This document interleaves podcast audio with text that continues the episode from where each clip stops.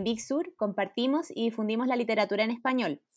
Mi nombre es Rocío, trabajo en comunicaciones en Big Sur y hoy estoy con mis compañeros Diego y Pupo, con quienes vamos a hablar sobre las novedades que llegaron este abril pandémico a librerías chilenas. Hola amigos, ¿cómo están?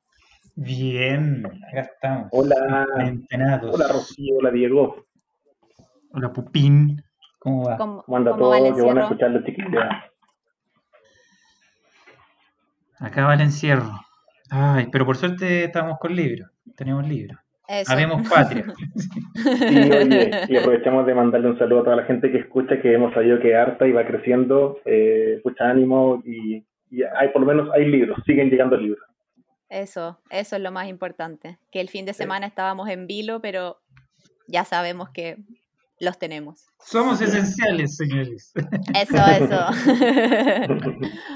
bueno, el, programa de hoy lo vamos a partir, eh, a diferencia del del mes pasado, con las novedades nacionales, que tenemos muchas y mucha cosa buena. Así que me parece que Diego, tú vas a comenzar con un librito de alquimia que tienes por ahí. Oye, sí, tengo un libro de un autor que me encanta porque siempre me hace reír mucho y, me gusta su nivel de crítica y me gusta su prosa y creo que es de los, de los grandes, Mark Twain, Oración de la Guerra. Es un libro publicado por Alquimia y que reúne varios escritos políticos que nunca, nunca, nunca, nunca habían visto la luz en castellano. Mm. Eh, está muy buena la selección porque, porque muchos son temas que tienen que ver con la guerra, con el sentido de lo patriótico, con cosas muy puntuales de la historia norteamericana o de la historia mundial, pero vienen con un pequeño apéndice al principio que te explica cuándo lo escribió.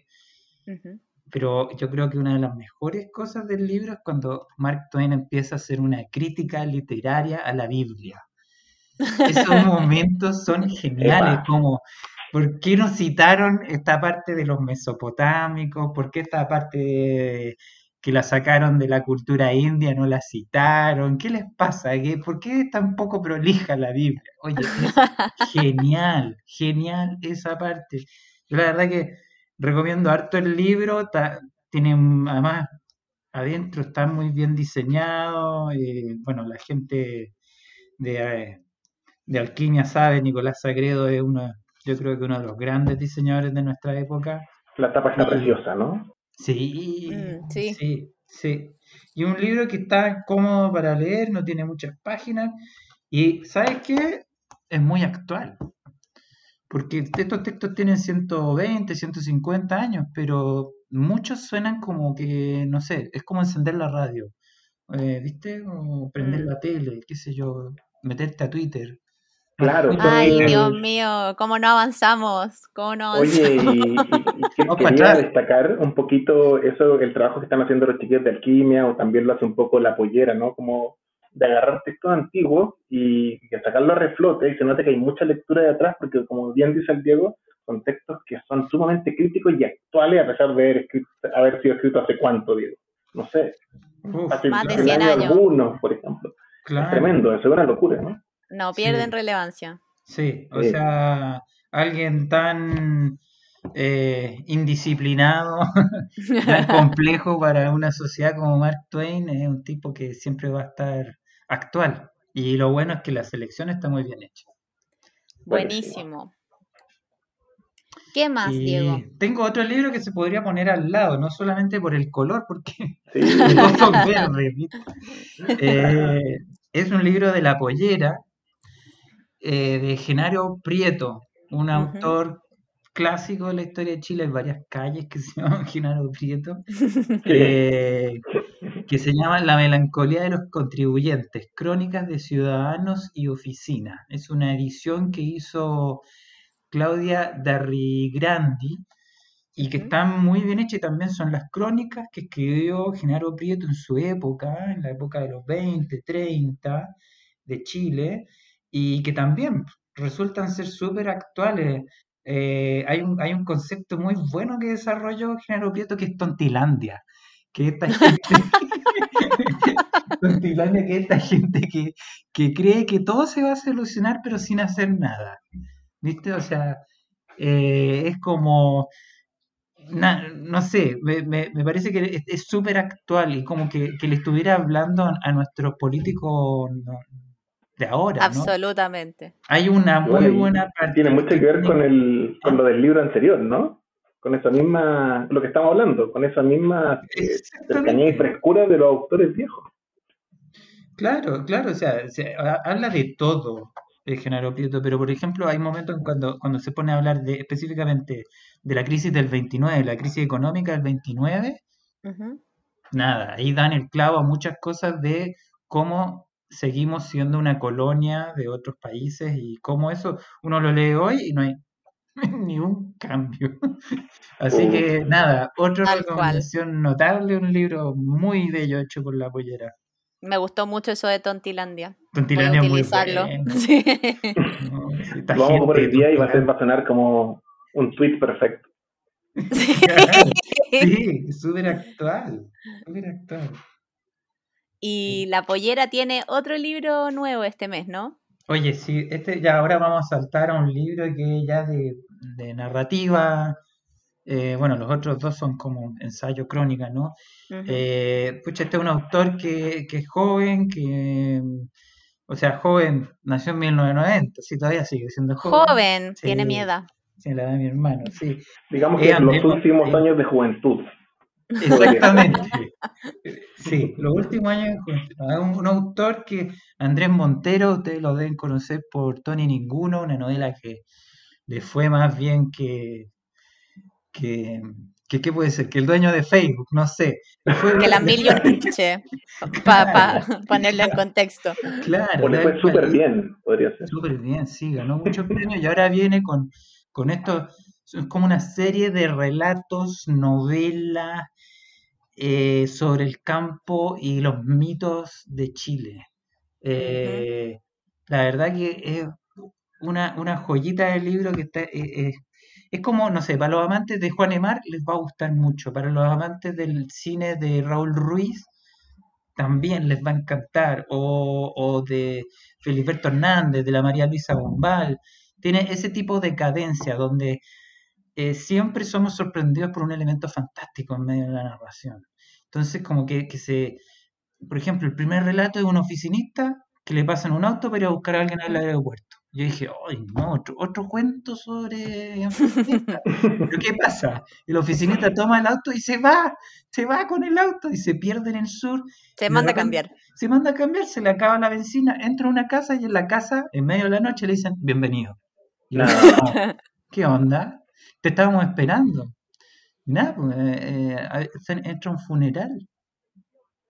Y, y, el funeral supuestamente es de su mujer pero no es su mujer. Y él dice, ¿cómo esta gente me conoce? Le preguntan si vino en caballo, no, vine en auto. Así son los relatos, o sea, este relato novela, porque de verdad es como que todo se empieza a armar como, como una pequeña comala, ¿viste? En el caso de Rulfo. Eh, no, un libro que yo creo que está, muy bien escrito, muy bien editado y Andrés Montero tiene toda mi confianza, señora, señor. Yo, yo también quería agregar ahí algo que Andrés Montero yo lo conocí en el colegio. y nunca fuimos eh, tan amigos, pero yo me acuerdo como que él tenía un blog, ¿cachai? Donde escribía a los 15 años, por ahí. Y yo con una amiga mía, de, compañera mía del colegio, siempre leíamos las historias de su blog. Eh, y obviamente cuando uno está en el colegio, está ahí aprendiendo a leer y está ahí aprendiendo a escribir, pero a mí me parece que toda su obra que la, que la ha ido siguiendo hasta ahora ya más grande, me parece que es un narrador, pero inigualable, o sea, cuando yo le leo las cosas que escribe del campo, o sea, yo pongo la voz del campo, ¿cachai? Sí, eh, tiene mucho conocimiento como de, de, Chile y de, y de las cosas que están pasando acá y cómo trata la mitología y como, como las cosas que pasan muy chilenas. Así que, mm, como un, relato como el Tetué necesita un narrador así. Sí. Los relatos del campo necesitan a alguien así. Exactamente. Y además la portada, de nuevo. la, portada, es preciosa. que esa colección de autores chilenos de la pollera se la ha mandado con, con unas portadas increíbles y esta particularmente, en mi opinión, es, mi preferida, por lejos, me encanta. muy linda. Cristian Elizalde, el artista. Muy, muy linda. Buenísimo. Así que bueno, nos pasamos también eh, a otra novedad nacional ahora, que llega por Montacerdos y eh, es el libro Primera Persona de Margarita García Roballo. Eh, Margarita García Roballo nació en Colombia, pero reside en Argentina. Y mm, dice Mariana Enríquez que es una de las escritoras actuales que mejor escribe sobre la intimidad. Y efectivamente, yo que ya voy por la mitad de este libro, em, la manera en que ella como que relata temas que son universales, como, no sé, la familia, viste, eh, las relaciones amorosas, las amistades, los hace desde una como intimidad muy íntima, pero al mismo tiempo que igual uno como que se identifica, ¿cachai? Y además que muestra como ciertas contradicciones. Por ejemplo, eh, no sé, el primer, el primer relato es sobre el mar y su fobia al mar y cómo ella en el fondo como que es, caribeña, entonces se supone que no, no, puede no gustarle el mar, ¿cachai? Y todos le dicen, pero ¿cómo no te gusta el mar si tú eres del Caribe y qué sé yo? pero ella no lo puede soportar.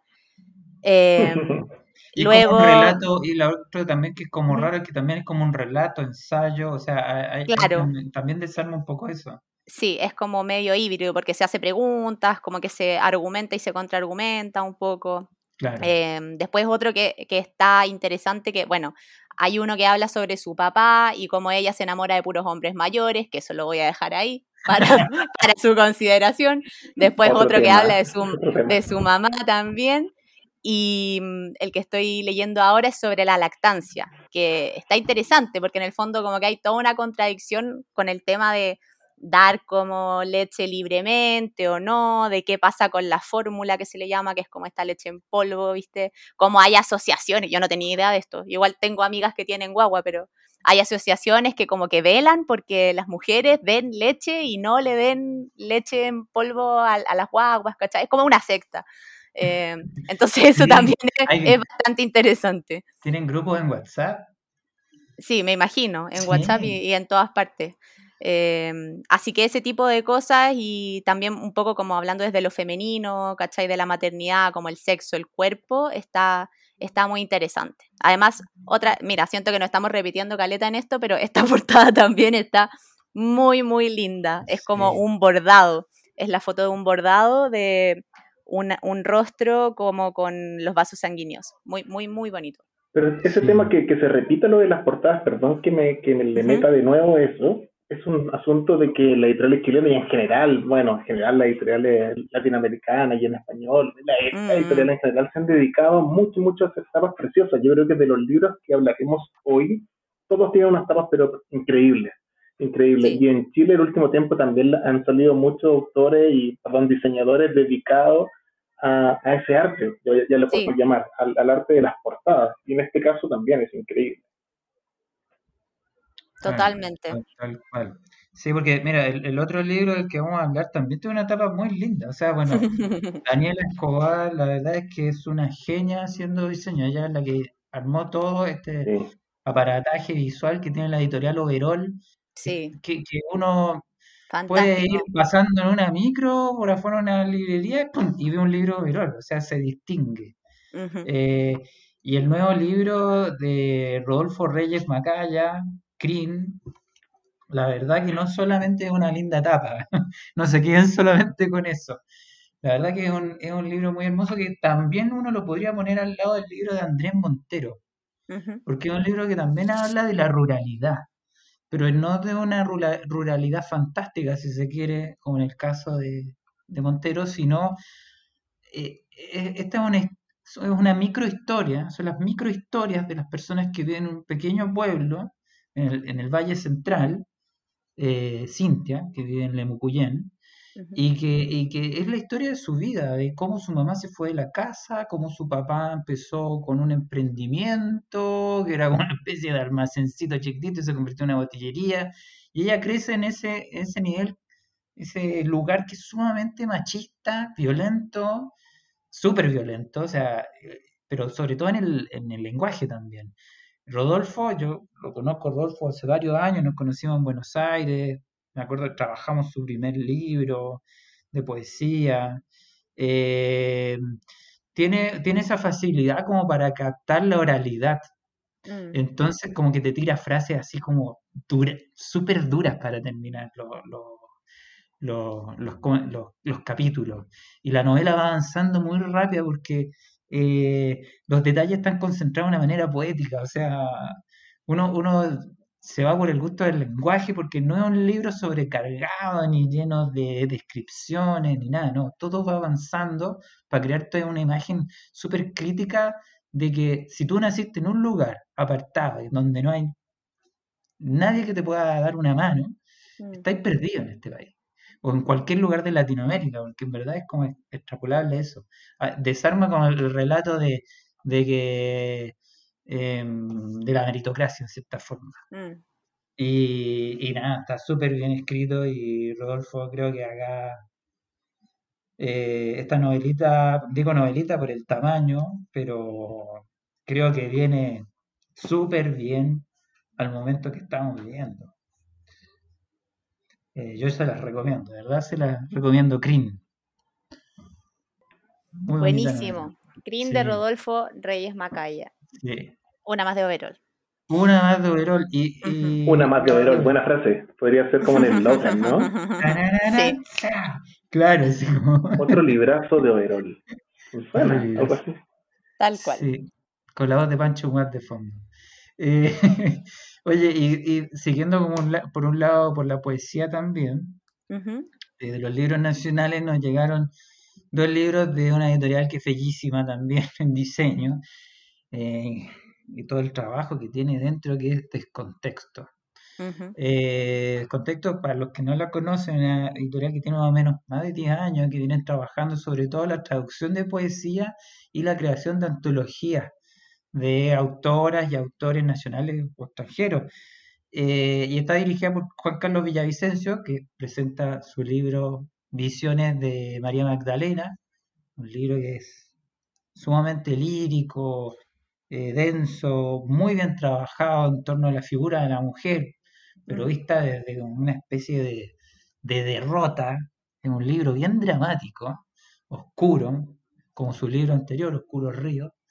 Eh, y yo creo que eh, como que tiene esta cosa de estos libros de poesía que, pasan un poco su, dimensión de, género, porque puede mm. ser también leído como una obra visual, dado que tiene un buen, buen trabajo también adentro, eh, tiene que ver también con las artes visuales.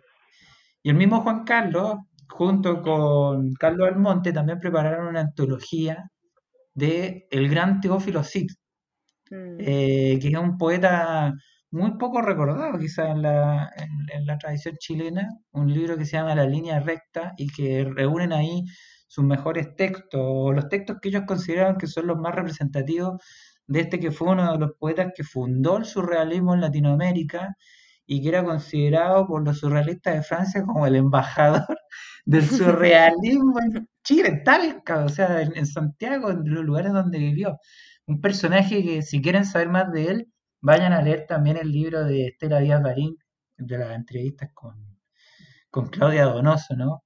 Ahí aparece mucho eh, Teófilo Cid. Eh, pero está magnífica la, selección y la verdad que dan ganas de seguir leyéndolo. Mm. Entonces uno dice, ¿por qué tan, tan votado, no? Este, este, este autor que de verdad tuvo como una suerte bien trágica, era bien maldito. Dicen que por ahí que no se bañaba nunca. y que eso, eso como que afirmó un mito. pero, bueno, eh, más allá de eso, eh, es una genialidad. Buenísimo. Y bueno, con estos dos libros de descontexto cerramos las novedades nacionales de este mes y nos pasamos a las que nos llegan de España, México y Argentina. Así que, Pupo, deseo la palabra. Bueno, quiero partir con este libro. Estoy hablando del Tao de King, de Lao Tse, que tiene la particularidad de ser traducido por Úrsula K. Le Guin o Le Guin. Ustedes siempre ustedes me pueden ayudar con la real pronunciación de, de su apellido. Está, lo, lo, lo editó Coan, que es una editorial española que, hace un rato nos viene sorprendiendo con sus tapas, con sus títulos, con su selección de libros. Mm. Este es un libro que para mí es muy importante, un libro que, que he leído varias veces en otras ediciones. Se nota mucho siempre la diferencia en las traducciones, evidentemente, mucho más que en otros tipos de libros, a mm. tal nivel de que, en, dependiendo de la versión, siempre el resultado de este libro va a tener otro, otra interpretación, ¿ya? Este libro es un libro clásico, podríamos definirlo como tal, eh, casi de aforismo, entre poesía, aforismo, filosofía oriental dura, digámoslo. Y este mm. libro tiene poquitas páginas. Este libro tiene 141 páginas. Pero lo que tiene de precioso, lo que lo hace increíble, lo que hace que este libro te den ganas de leerlo y releerlo y tenerlo y conservarlo, son los pies de página y la traducción. Los pies de página de Ursula K. Le Guin son un libro por sí mismo. O sea, la interpretación que ella hace de los pasajes de este libro hace que uno se meta y pueda eh, releerlo con otra visión, como que reinterpretarlo y repensarlo. Son realmente una locura. O sea, como les decía, chicos, este es un libro que tiene 140 páginas, lo que podría ser considerado como poquito. Mm. Pero en los pies de página, que de pronto son 8, ocho líneas o 4 líneas, uno se queda media hora pensando media hora pensando. Es, es un libro tremendo. la Calewin, reina. Oye, yo, yo tengo una, una, anécdota muy buena con el Tao Te King. Cuenta, Cuéntala, por favor. Yo dejé de fumar gracias al Tao Te King. Ah. Oye, ¿en, serio? No, si yo soy también de, eh, comparto esto con el Pupo, a mí es un libro que me fascina. Porque está, hay una concentración de sabiduría popular en el Tao Te King. Mm. Sí. Entonces, una vez estaba leyéndolo y leo y que todo lo que vaya en contra de la respiración va en contra del Tao. Claro, yo en una micro dije, oye, pero yo no quiero ir en contra de la respiración. yo no quiero ir en contra del Tao, por favor. claro, contra el Tao, no, yo quiero, quiero, no sé, vivir mejor. Oye, ¿sabéis que fue como que me hubieran pegado un, un, palo en la cacerolazo en la cabeza? Un cacerolazo. Sí, bueno, la gente de pronto no sabe tanto de las cosas básicas del Tao, como la mm. introducción lo infiere, que es un libro que se supone, se entiende que está compuesto, ni siquiera se, dice de escrito, sino que compuesto hace unos 2500 años atrás, eh, más o menos en la época de Confucio, ¿ya? Pero tal como lo habíamos visto hace un ratito, esto son 2500 años atrás, es un libro, yo lo considero un libro necesario en cualquier biblioteca, en serio, incluso más de una edición. Y esta versión particular de, que acaba de traer Coan, que agradezco mucho tenerlo en mi mano ahora, la recomiendo muchísimo. Es preciosa, es preciosa, es preciosa. Además, hablemos de la portada, por favor, un rato, que, tiene unos colores llamativos, eh, que después de leerla uno puede entender el camino que emprende esta persona que está en la portada. Nada, a mí me, esto va a ser uno de mis libros favoritos de la biblioteca, absolutamente, me encantó. Qué hagan. Me encantó, me encantó. Voy a seguir con, con, con los chicos y chicas de Coan, ¿cierto? Otro libro de, esta colección que ya lo hablaron en el podcast anterior, eh, es de esta colección pequeñita, que se llama, este libro se llama El arte de envejecer de Cicerón. En esta misma colección, que es la colección Sabiduría Clásica de Coan, también está el arte de ser libro, del libre, perdón, de TikTok, el arte de mantener la calma de Séneca y el arte de cultivar la verdadera amistad.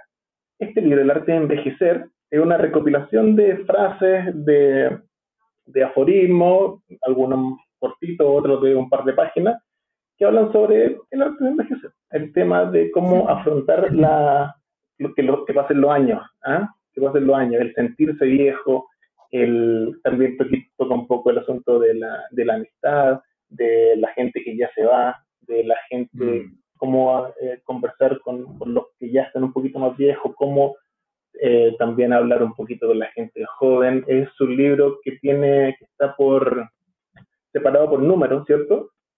Como por aforismos, pensamientos, para definirlo de alguna forma. Y este, esta colección son libros que yo recomiendo leer saltados, casi como que leer un par de páginas al día. Y son libros como son llenos de sabiduría, como bien dice la, colección. Pepitas, pepitas de sabiduría. y yo creo que eh, esta colección está muy buena para la pandemia. O sea, todos los temas que toca. Sí. claro. Este libro, por ejemplo, con el, con el arte de, mantener la calma, que, que, aquel es de SNK, el arte de envejecer este es de Cicerón, Eh, son libros que uno tiene que tener ahí en el velador y ir revisando de vez en cuando. Precioso, eh, tiene un precio súper accesible, está en casi todas las librerías y nada, está buenísimo, buenísimo. Tiene el sello de calidad de que pasaron dos mil años sobre ese libro también. Oye, ese sello de calidad es importante, ¿no? sí, sí, creo que es más importante de todo. Eh, otro libro que tengo en mi mano es otro un libro de los de la gente de Grano de Sal, una editorial mexicana, tremenda, un libro, son libros siempre de ciencia, de ciencias sociales, este, está escrito, me tienen que ayudar con la, con la pronunciación del, del, del autor. Kailash Satyarthi, podría ser, ¿cierto? ¿Quién es él? Él es Premio Nobel de la Paz del 2014 y en este libro narra su proceso de transformación, digámoslo, de haber sido un ingeniero duro a dedicarse puntualmente a defender a la infancia. ¿ya? Eh, gran parte de su obra técnica inicialmente la, empezó a, a, manejar, a mover en, en, el fondo de en cuidando a los niños de todo el mundo todo el mundo. En este libro se hablan cosas durísimas, como de casos puntuales, hablan de la ONG, de la búsqueda de oportunidades para los niños para poder salir de la pobreza en los países más pobres del mundo, las cosas que él ha hecho, las cosas de que a él más le, le impresionaron desde un principio. Eh, creo que un libro que también a los chilenos nos no viene es muy necesario. A propósito, que hace un par de semanas salieron temas durísimos con, con un caso del Sename en Providencia, por ejemplo. Mm. Creo que es un tema que se puede abordar y leer acá. Mira, sin un lenguaje, sin ser excesivamente técnico, sí habla de muchísimos datos, ¿cierto? Datos de la ONU, por ejemplo, cifra estimativa de la cantidad de millones de personas que están bajo la línea de la pobreza, de los niños que están ahí. Eh, nada, es un libro, como les digo, si bien con ciertos matices técnicos, él va contando su vida y su proceso de haber sido un ingeniero duro a dedicarse a un promotor de de salvar la infancia en el mundo a tal nivel de que llegó a ganar el Premio Nobel de la Paz el año 2014. Recomendadísimo y también quiero destacar, como lo hemos dicho ya reiterado ocasión en este programa, la portada. O sea, la portada es fuertísima, es tremenda. Eh, es, de, banda de metal. Es una locura. Sí. es una locura. Por favor, denle un vistazo. Esto es de la editorial Grano de Sal, editorial mexicana que está con Big Sur. Salvemos la infancia, ya está en librería. Bacán. Muy, muy bueno el trabajo que está haciendo Grano de Sal eh, de divulgación y de ciencias sociales. Eh, que Totalmente. No, no. Em, luego tenemos eh, un, sí, un libro que tiene re buena pinta. Es que es chai. Se me paran los pelos. y un libro para irse de viaje, ¿viste? Como en la mente, por lo menos. ¿Qué onda con chai? Que todos sus libros son maravillosos. ¿Qué pasa con eso? sí. Ya, es como un reclamo, ya suena como reclamo. claro. ¿Cómo es posible? ¿Cómo es posible? Hicieron, hicieron un pacto con el con el cachudo ahí en el borde, en el, con el camino de Córdoba. Sí, pero bueno, ahora viene un libro que se llama Tundra, que es de, la, de una autora que es bastante novel, que se llama Abby, Andrews, que este es uno de sus primeros libros, de hecho. Ella mm, es inglesa y hay un, bueno, lo, de, lo que caracteriza a Chai son las buenas traducciones. Una traducción mm. de Virginia Higa, eh, una autora argentina que se las recomiendo. Eh, es un libro que la verdad, yo no sé si lo debía haber presentado yo, pero, pero es como un libro que lo debía haber presentado Rocío. Sí, yo también creo. Es que, pero hace muy bien que lo lea un hombre, porque es la historia de una chica que agarra la historia de Into the Wild, de la película, este de hacia, hacia zonas salvajes, ¿cómo se llama? Hacia, rutas salvajes. Hacia rutas salvajes, ¿no? Esa historia de John Krakauer y dice, a ver, a ver, a ver, todo bien, pero ¿y si va una chica? ¿Se puede hacer esto o no? Y pone en cuestión ese relato al nivel de que lo ironiza y lo deja como bastante mal. o sea, como, ¿cómo te moriste, loco? ¿Cómo te moriste? eh, y, lo genial es que, que ella pucha, dice, ya, pero yo, él se fue a Alaska, yo me voy a ir a Groenlandia. Y se va a Groenlandia. ¿Viste? Con lo difícil que ahorra un, algo de plata y se va entrevistando a la gente en el barco, va haciendo los mapas, va haciendo dibujitos, va sacando fotos y todo eso va apareciendo ahí. Y, poniendo en cuestión eh, esta cosa de por qué una mujer no puede ser como Toro, porque una mm. mujer no puede ser como John Moore, o no puede ser como Jacques Cousteau, o no puede ser como todo esto, eh, como grandes expedicionarios, que sea Scott. Mm. Eh, y ella lo hace de una manera tan graciosa y tan crítica y con tanto dato bueno que la verdad que se ha convertido en uno de mis libros preferidos de la editorial. La verdad que me, ha re gustado leer este libro. Eh, sobre todo lo recomiendo mucho para la gente que le gusta estar en la naturaleza y salir de viaje, porque eh, está todo el itinerario. ¿Ven? Entonces, Nada, se la recomiendo. Abby Andrews, Tundra, ya está en librerías, traducción de Virginia Higa y nada, chai. Pero podríamos decir, Diego, que después de leerlo va, uno va a tener ganas de hacerlo como desafío casi. Sí, sí, porque sí, además que hay, hay personajes que yo quiero mucho en este libro que me dan... Y lo otro es, eh, bueno, es un era un terrorista, Ted Kaczynski, eh, una bomba. Por eso te gusta, Diego, porque es terrorista, dilo. Cuando yo era chico me encantaba Luna Bomber. ¿Quién era este tipo que ponía bombas contra las grandes empresas? Entonces, como que también pone en cuestión un poco eso. Así como, bueno, ya, ya, sí, sí. Pero una chica también puede hacerlo. Lo puede hacer mejor. Porque la revolución feminista, y, y él también tiene eso. Es, un libro planteado desde la revolución feminista. Así que, no, Recomendadísimo. Recomendadísimo. Y también las portadas de Chai. No, no hablemos de eso ahora, pero las portadas de los libros de Chai también. También. Y un datito, un mini datito para cerrar todo lo que dice el Diego. El nombre de ese libro en inglés es em, algo así como ¿eh? Woman, Woman, no, Woman is the word for wilderness, algo así. the word for woman is wilderness. Eso, the word for woman is wilderness. Como relacionando a las mujeres con, con este aspecto salvaje que quizás se ha explorado poco o no, o no existe tanto en la literatura o no se ha exaltado tanto. Es para ponerlo al lado de Heida, de Stein, Sigurdotir, ese libro de Capitán Swing. Son dos libros hermanísimos. Uno con humor, el otro con un poquito más de drama, pero bueno. Bacán. Y tenemos ahora novedades de Eterna Cadencia. Eterna Cadencia, una de nuestras editoriales favoritas. No todas son favoritas, mentira, todas son favoritas. Me encanta el libro de Cadencia y me encanta, me encanta, me encanta, me encanta también, voy a hablar lo mismo 20 veces, la nueva, nuevo, nuevo ya debe tener un año, diseño de portada de Eterna Cadencia. Siento que manteniendo la estética inicial de sus libros, hicieron un cambio que hace que sean mucho más atractivos.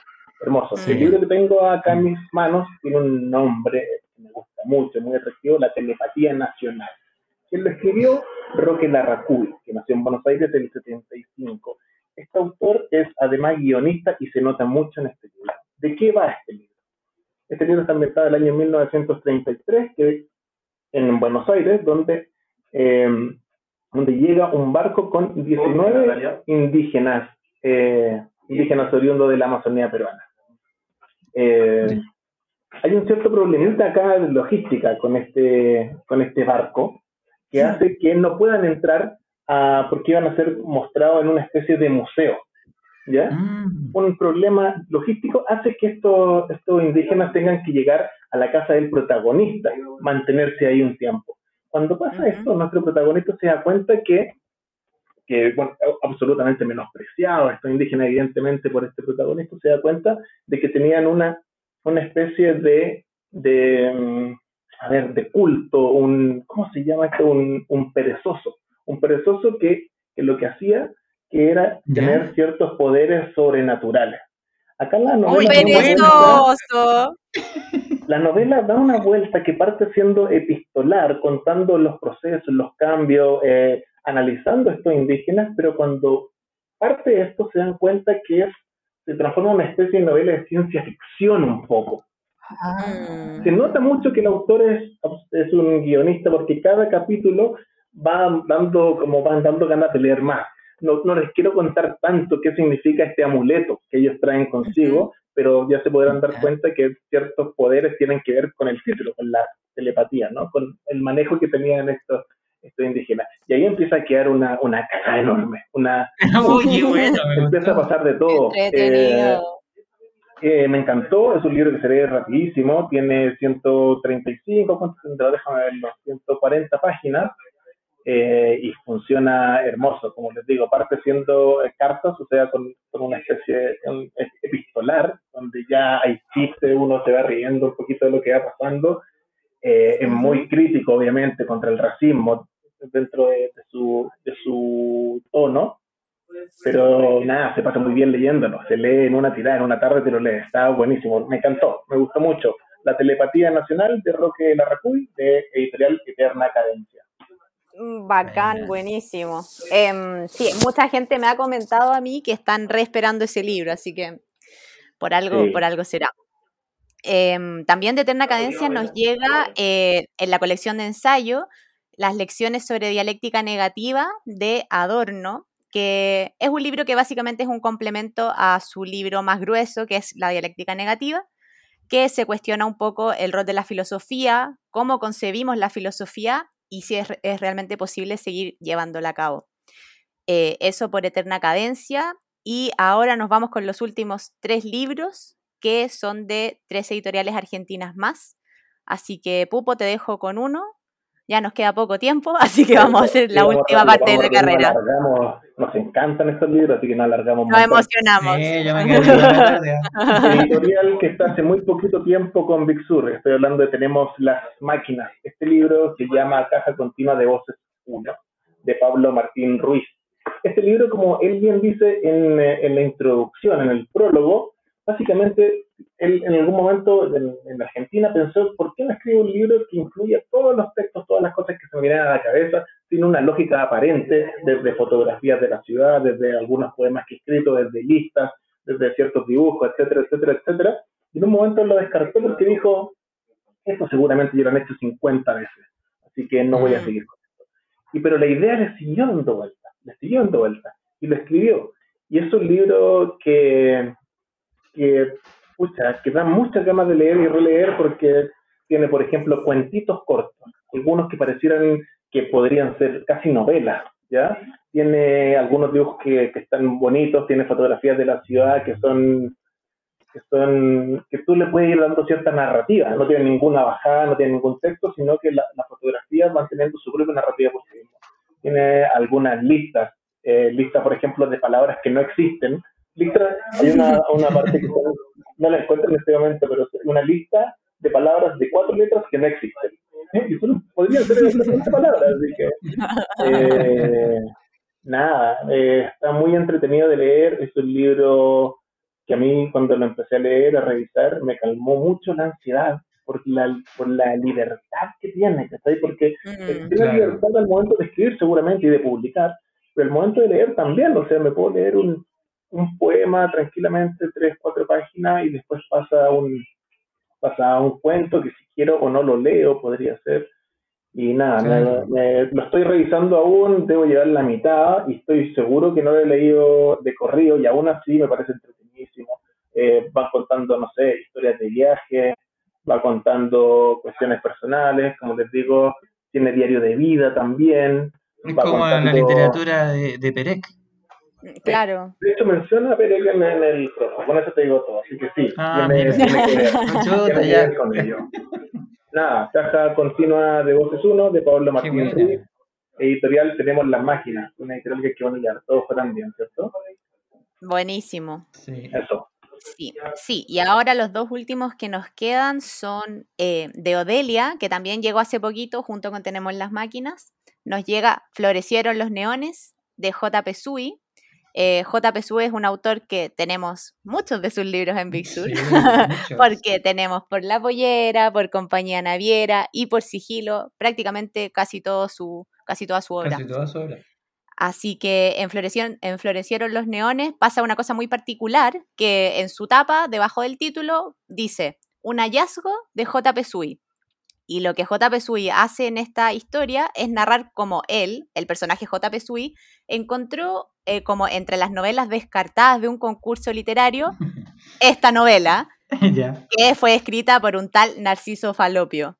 Eh, y bueno, obviamente toca todos los temas de su interés que se repiten en los otros libros y que él los, los toma de una manera muy particular y muy interesante, como, viste, las máquinas, la tecnología, cómo somos humanos en el mundo actual con todas estas cosas que nos rodean, que somos medios cyborg, quizás no como con piezas electrónicas, o quizás sí con los celulares, pero también como con las redes sociales, ¿cachai? Eh, eso, una, una perspectiva muy interesante la de Sui. Es como una, el autor ya se metió tanto en ese tema que, lo que dice ya lo dice con mucho conocimiento de causa. Eh, exactamente. Sí, sí, sí. Es que Sui hace rato que está con ese tema de, lo tecnológico dando vuelta, como que fuera una segunda vida, ¿viste? Como soñar, ¿viste? Como que uno estuviera viviendo en otra dimensión. Así que un, un libro más de JP Sui en Chile, que nos alegra mucho. Y finalmente tenemos por, por Gourmet Musical eh, en esta colección de ¿Por qué escuchamos a? Eh, nos llega el último título que es eh, ¿Por qué escuchamos a Lou Reed? eso mismo, eso mismo. Así que nada, bueno, ya tenemos cinco libros de esta colección que son porque escuchamos a Led Zeppelin, a Tupac Shakur, a Stevie Wonder, a David Bowie y ahora Lou Reed, o sea, puras estrellas eh, y este libro fue escrito por eh, Walter Lescano, que es periodista argentino y autor de varios libros más. Eh, y bueno, algunos de esos libros son también editados por Gourmet Musical y están acá en Chile, como por ejemplo uno que es sobre la obra y vida de Andrés Calamaro, que se llama Días Distintos. Así que un libro más para la colección, porque escuchamos a, que son libros breves, pero muy, muy, muy condensados y buenos sobre eh, músicos para todos los amantes de la música. Sí, tiene varios seguidoras y seguidores esos libros, me he dado cuenta, que los están coleccionando. Sí, exactamente. Así que con eso cerramos. Muy bien, nos vamos al lado salvaje de la vida, como decía Luis Con Abby Andrews. y con Lou Ay, qué carrete sería ese. No, y Diego Alfaro, imagínate esos tres. eso, eso. Y Cristian, no, no, no, pararíamos, no pararíamos. Pero bueno, oye, qué buenos libros que hay, ¿eh? Ahora que nos da sí. sí, tremendo libro.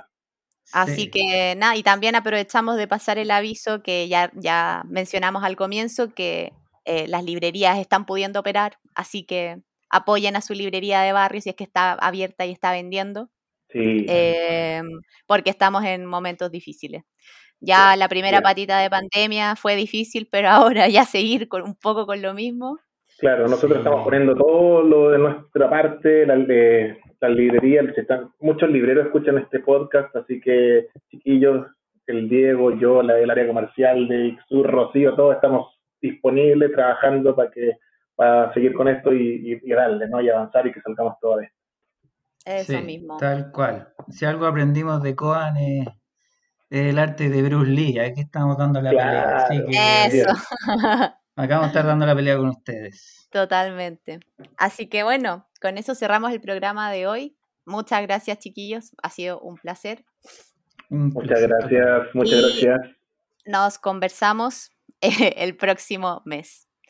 Un abrazo grande. Un abrazo. Chau.